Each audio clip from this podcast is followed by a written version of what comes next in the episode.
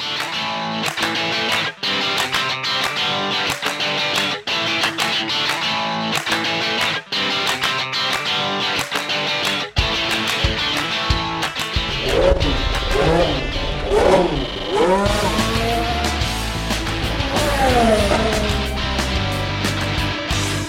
Liebe Motorsportfreunde, herzlich willkommen zu einer neuen Folge von Formel Schmidt. Mein Name ist Tobias Grüne, mit dabei natürlich unser Experte Michael Schmidt und wir wollen heute über den britischen Grand Prix in Silverstone sprechen. Herr Schmidt, es war lange Zeit ein bisschen langweilig, am Anfang zwei äh, Crashs, äh, dann wurde es ein bisschen ruhiger und am Ende nahm der Grand Prix nochmal richtig Fahrt auf mit einigen Reifenplatzern bei Lewis Hamilton, Valtteri Bottas und Carlos Sainz. Ähm, hast du einen Verdacht, hast du eine Erklärung dafür, was da los war? Äh, ja, sagen wir so, es gibt mehrere mögliche Gründe. Der eine ist natürlich, dass äh, die Reifen zu stark abgefahren waren, äh, was in Silverstone ja schon öfter mal ein Problem war. Ja. 2013, 2017 gab es Reifenschäden. 2017 äh, war es relativ klar, dass die Ferrari-Piloten damals zu lange mit den Reifen gefahren sind. Es gibt natürlich auch noch einen anderen Grund, äh, das wäre Trümmerteile auf der Strecke. Mhm. Wir haben ja gesehen, Kimi Räikkönen hat in der 48. Runde, also kurz vor den Reifenschäden, äh, da in diesem Beckett's-Komplex äh, äh, Frontflügelteile verloren. Die wurden natürlich nicht mehr aufgeräumt, da gab es keinen Safety Car mehr. Ja. Ähm, die lagen da rum, also gut möglich, dass da einer der Reifen dabei beschädigt wurde. Und wenn die Reifen dann eben so stark abgefahren sind, ist die Chance, dass der Reifenplatz dann sehr, sehr viel größer, als wenn der Reifen frisch wäre. Also ja. es kann auch sein, dass äh, vielleicht ein oder zwei Schäden äh, einen anderen Grund, Grund, hatten wie der dritte. Äh, ja. das, das, muss man wahrscheinlich untersuchen. Und selbst Pirelli war sich ja noch nicht ganz sicher am Sonntagabend. Die sagen, bis Dienstag sollte eigentlich eine Analyse da sein. Ja, aber es hat immer den gleichen Reifen getroffen. Vorne links. Ist das nicht eher eine äh, ja, ein Anzeichen, dass es doch am Verschleiß lag? Ja, absolut. Also wie gesagt, der linke Vorderreifen ist in Silverstone kritisch. Ja. Mhm. sind von diesen zehn Rechtskurven sind acht mit über 220 km/h. sind teilweise sehr lange Radien. Äh, die, die Autos hängen da wirklich in den Seilen. Die Reifen natürlich auch. Das geht auf die Reifenschultern. Ja. Äh, und äh, je, äh, je geringer die Lauffläche ist, umso einfacher ist es natürlich, dass dann irgendetwas an der Reifenschulter aufbricht und, ähm, und der Reifen kaputt geht. Also wie gesagt, eigentlich die Tatsache, Tatsache, dass es dreimal den linken Vorderreifen betroffen hat, spricht schon dafür, dass es eigentlich den gleichen Grund hat. Das war ja 2013 gewissermaßen auch so. Da war es ja immer der, der linke Hinterreifen. Mhm. Und im Endeffekt hat man dann eine, damals eine Verkettung unglücklicher Umstände. Das war die Struktur der Reifen. Also die Karkasse war, nicht, war eigentlich zu stabil, ist dann aufgebrochen. Dann kam noch dazu, dass einige mit dem, äh, mit dem äh, Radsturz und mit den Reifendrücken getrickst hatten. Und es gab ja damals auch noch diesen einen Trick, dass man die Reifen umgesteckt hat, als die linken nach rechts und die rechten nach links. Also ja. es hatte damals dann auch einen Grund oder sagen wir mehrere Gründe, ein Paket von Gründen, warum das passiert ist. Ja. Deswegen muss man eigentlich fast sagen, es könnte diesmal wieder diesen einen Grund gegeben haben. Ja, jetzt äh, fahren wir in sieben Tagen äh, ja schon wieder in Silverstone, das zweite Rennen hintereinander. Müssen wir damit rechnen, dass das Gleiche nochmal passiert? Naja, das Interessante wird sein, a, sollen die Temperaturen deutlich höher sein. Man mhm. spricht davon einer Hitzewelle und wieder deutlich über 30 Grad. Das stresst natürlich die Reifen mehr. Es gibt weichere Reifenmischungen. Auf der anderen Seite muss man sagen, äh, nehmen wir mal an, es war der hohe Verschleiß der mhm. Grund. Ja?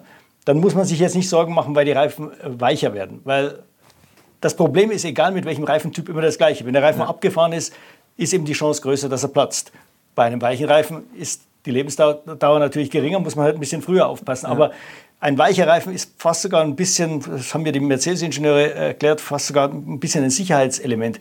Weil das Problem wird dann sein, wenn es sehr heiß ist, auf den weichen Reifen, dass sie sehr schnell von der Rundenzeit her abbauen. Das mhm. heißt, die Teams werden dann freiwillig in die Box kommen, einfach weil sie zu langsam sind. Das heißt, sie werden dann deutlich unter der Lebensdauer des Reifens bleiben um einfach schneller zu fahren. Ja, aber Pirelli selbst kann nichts machen. Also jetzt zum Beispiel einen ganz neuen Reifen backen, einen besseren, haltbareren Reifen. Oder zum Beispiel mit den Reifendrücken hochgehen, wäre das noch eine Option? Das wird wahrscheinlich passieren, nehme ich mal an. Wenn Sie also jetzt nicht direkt ein strukturelles Problem feststellen, das wäre das Schlimmste natürlich. Ja. Das wollte Mario Isola auch nicht ganz ausschließen, sagte, wir müssen da wirklich alles überprüfen. Glaube ich aber eher nicht, weil das wäre dann schon vielleicht irgendwo anders mal aufgetreten. Ähm, aber Reifendrücke ist ein Thema. Sie werden auch mit dem Radsturz aufpassen, dass vielleicht etwas weniger Sturz erlauben. Ja. Äh, das ist, glaube ich, so ziemlich das Einzige, was Pirelli machen könnte. Es wäre jetzt meiner Ansicht nach sinnlos, auf die härteren Reifen wieder zurückzugehen. Das haben wir gerade erklärt, warum. Ja. Äh, und äh, ich glaube, ich halte es auch nicht für relativ sinnvoll zu sagen, ihr müsst mindestens zwei oder dreimal stoppen. Das hat auch Mario Isola zugegeben. Er sagt, nehmen wir an, wir sagen zwei Boxenstopps, dann kommt wieder ein frühes Safety Car ja. in Runde, sagen wir 15. Ja, dann wird wieder jeder, und für jeden wäre es dann schon der zweite Boxenstopp, wird wieder jeder probieren, bis zum Ende durchzufahren. Also da Vorschriften zu machen, ist, glaube ich, äh, äh unvernünftig. Es wäre wirklich ganz gut, wenn man jetzt die weicheren Reifenmischungen nächste Woche hernimmt und eben durch die weichere Mischung die Teams ohnehin gezwungen sind, früher mhm. zu wechseln. Ja. Äh, Lewis Hamilton hat Glück gehabt, gehabt. ihn hat es erst in der allerletzten Runde erwischt, er hat es gerade noch ins Ziel gebracht. Valtteri Bottas war schon zwei Runden vorher dran. War das nur Pech oder gibt es da, gibt's da eine Erklärung dafür? Naja, noch einmal, wir wissen ja noch nicht warum. Ja. Auch die Mercedes-Ingenieure wussten es am Abend noch nicht, deswegen war, waren sie auch mit dem Urteil sehr vorsichtig. Sie haben gesagt, sie haben an ihren Daten nichts erkannt, also mhm. es, gab es keine Alarmzeichen. Sie wussten, dass die Reifen sehr stark abgefahren sind, aber es hätte eigentlich noch diese zwei, drei Runden da halten müssen. Ähm, bei Bottas war es so, der konnte ja bis Runde 40 etwa mit Hamilton mithalten. Mhm. Ähm, das war im Vergleich zum Vorjahr schon mal eine deutliche Steigerung. Da hat Bottas das Rennen eigentlich verloren, weil er den linken Vorderreifen viel zu schnell äh, aufgebraucht hat im ersten Stint damals. Diesmal hat er es besser gemacht, aber eben nicht gut genug. Lewis war wieder mal besser mit dem Reifenmanagement, was natürlich, wenn man an der Spitze liegt, einfacher ist. Aber äh, die Mercedes-Ingenieure haben festgestellt, Bottas hat vor allem in den ersten beiden Kurven die Reifen ziemlich hingerichtet. Mhm. In allen anderen Kurven war er ähnlich wie Lewis, aber die ersten beiden Kurven war einfach zu aggressiv beim Einlenken und dann kommt natürlich sehr, sehr schnell sehr hohe Temperaturen in die Reifenschulter, ja. wenn die ersten beiden äh, Kurven gehen mit über 290 km/h. Ja, aber Luis, wie er das Ding am Ende mit drei, drei, drei Rädern noch ins Ziel gefahren hat, das war schon extra klasse, oder? Du, du hast ja schon einige Rennen gesehen, hast du sowas schon mal erlebt? Naja, es gab mal Stefan Johansen, der 1987, glaube ich, in Hockenheim mit einem, äh, äh ja, glaube ich, geplatzten Vorderreifen äh, als Zweiter ins Ziel gefahren ist. Da gab es aber keine Konkurrenz. Ich, der Senna ja. war irgendwie eineinhalb Minuten zurück. Ähm, bei Hamilton muss man sagen, er hat wieder alles richtig gemacht. Er ist mit konstantem Tempo weitergefahren, das gar nicht mal so niedrig war. Ja. Mhm. Dadurch hat er verhindert, dass der Reifen zu stark auf der Felge wandert. Äh, und er hat sich dann von seinem Renningenieur äh, einfach den Abstand zu Verstappen runterbeten lassen. Der war am Anfang noch relativ komfortabel, 30 Sekunden, als es mhm. passiert ist. Das ging aber dann rapide nach unten. Ja. Und dann vor der letzten Kurve war, waren sie bei sieben angelangt. Ja. Und dann wurde ihm dann doch ein bisschen komisch. und dann hat er nochmal Gas gegeben. Da war es ja nur noch eine Kurve. Also auch hier wieder Mercedes ganz klar gezeigt, sie blieben sie sind ruhig geblieben, haben wieder genau das Richtige gemacht. Ich glaube, ja. äh, Pete Bonington hat ja auch Hamilton gesagt, was er noch am Lenkrad verstellen soll, vom Differential her und so, dass der Reifen möglichst wenig beansprucht wird, der linke vordere. Ja. Du hast Verstappen schon angesprochen, der war sowas wie der tragische Held. Äh, langen, äh, ja, ein blasses Rennen gefahren, beziehungsweise ein einsames Rennen. Und am Ende hätte er noch die Chance gehabt zu gewinnen, kam dann aber nochmal an die Box, um sich äh, frische, weiche Reifen abzuholen.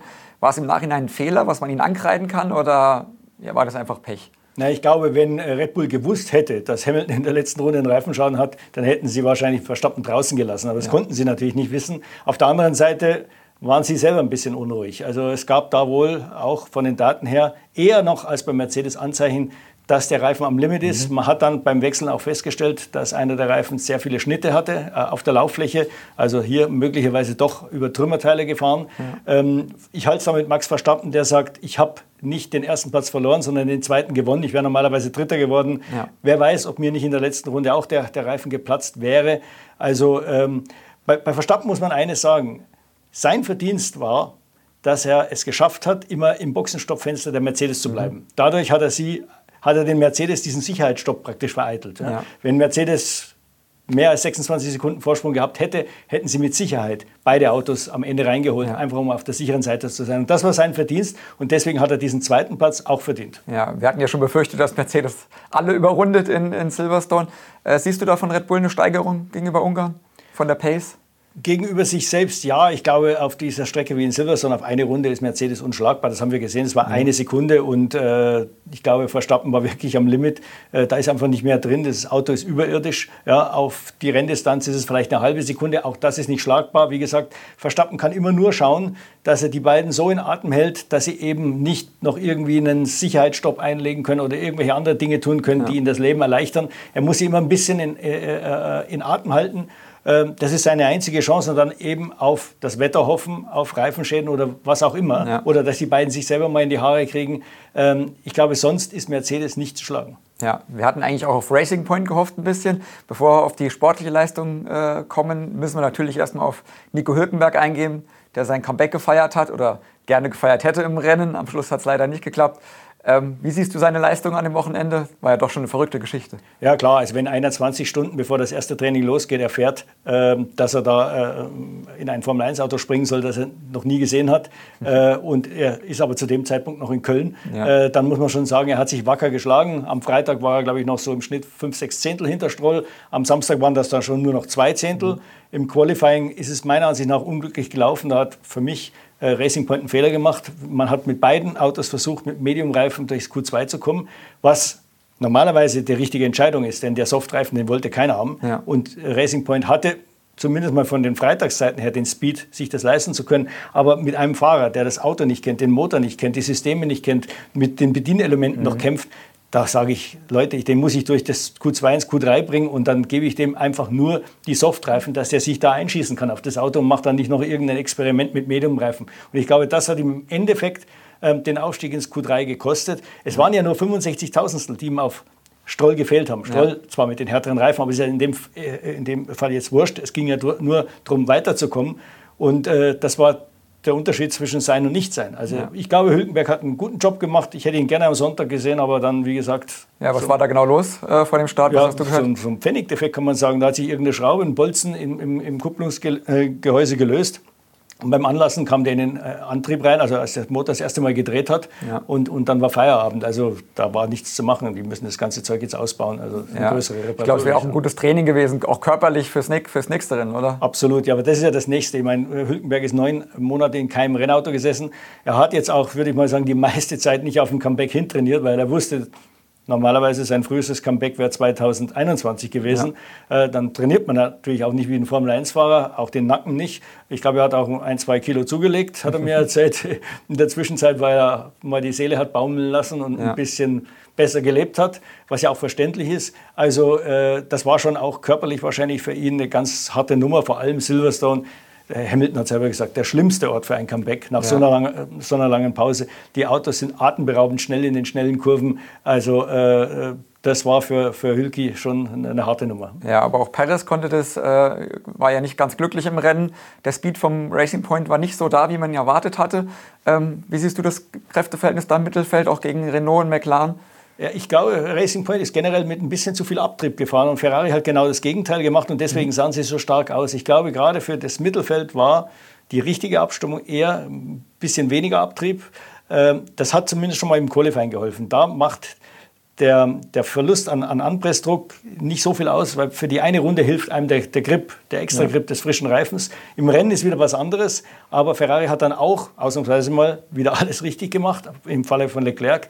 Sie haben das Auto sehr, sehr gut ausbalanciert. Er musste zwar in den schnellen Kurven vom Gas, ja, ja. aber er, er fühlte sich wohl im Auto und konnte dann den Rest des, der Runde attackieren. Das war auch wahrscheinlich, wahrscheinlich paradoxerweise der Grund, warum er kaum Schwierigkeiten mit den Reifen hatte. Er war eben in den schnellen Kurven nicht so schnell ja. und dadurch hat er die Reifen automatisch geschont. Ja, wir müssen über Vettel sprechen, der ja ein ganz anderes Wochenende hatte als Teamkollege Leclerc. Ähm, viele technische Probleme. Glaubst du, das äh, ja, greift ihm auch mal, irgendwann auch mal psychisch an, dass er da irgendwann so den Glauben verliert, dass es doch noch klappen kann? Naja, das ist ja bei Ferrari ganz komisch in dem Jahr. Also wir haben jetzt vier Rennen, vergessen wir mal das zweite Spielbergrennen, wo sie ja nach zwei Kilometern ja. schon draußen waren. Äh, das kann man nicht beurteilen. Aber in den anderen drei Rennen war, war es jedes Mal so, dass äh, ein Ferrari komplett neben der Spur war. Ja. Jetzt könnte man sagen, naja, gut, die lassen jetzt den Vettel am langen Arm verhungern. Aber es ist ja nicht nur der Vettel. Es war in Ungarn Leclerc, ja. der wirklich im Rennen komplett neben den Schuhen stand. Und er wusste auch nicht warum. Ähnlich wie Vettel jetzt oder wie Vettel äh, im Spielberg Rennen 1. Ja. Also das ist ganz komisch. Ich, ich kann mir nur vorstellen, dass dieser Ferrari sehr schwierig abzustimmen ist und dass dieses Fenster, wo er funktioniert, sehr klein ist. Und wenn da irgendeine ein Detail nicht stimmt, ist man komplett daneben. Und offensichtlich verstehen auch die Ingenieure ihr Auto nicht gut genug, um dann schnell gegensteuern zu können. Natürlich hat dann auch nicht, hat es auch nicht geholfen, wenn man da äh, äh eineinhalb Stunden in, der Garage rumsteht und man kann nicht ja. fahren, weil einmal der Ladeluftkühler kaputt ist und dann das Bremspedal lose. Hat sicher nicht geholfen, aber Vettel hat selber gesagt, ich habe genug Erfahrung, dass ich da auch mit weniger Trainingszeit mich dann wieder einfuchse.